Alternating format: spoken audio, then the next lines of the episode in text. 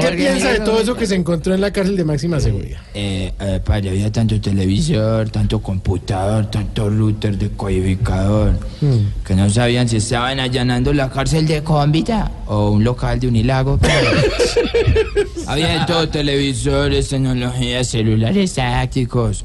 Pero ¿sabe qué fue lo que más me impresionó, Sí. Santi? Encontraron algo dentro de la cárcel que jamás se había visto en Colombia, padre. No me, o sea, un dron manejado con la mirada. No, ¿o? un corrupto regenerado, padre. Sí, eso no se consigue. nada. Es un milagro. Y yo hice una canción, padre, porque analicé la situación y a un lado pusieron los HDs. Sí. los y al otro lado pusieron los HPs. Después de que les allanaron. Entonces compuse una canción, padre, sobre la tecnología. Por favor.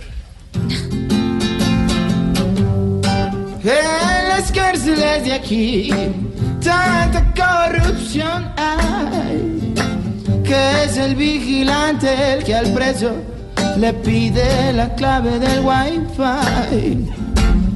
En todo el patio, la señal era buena. Sobre todo en el baño, que es donde más había antenas.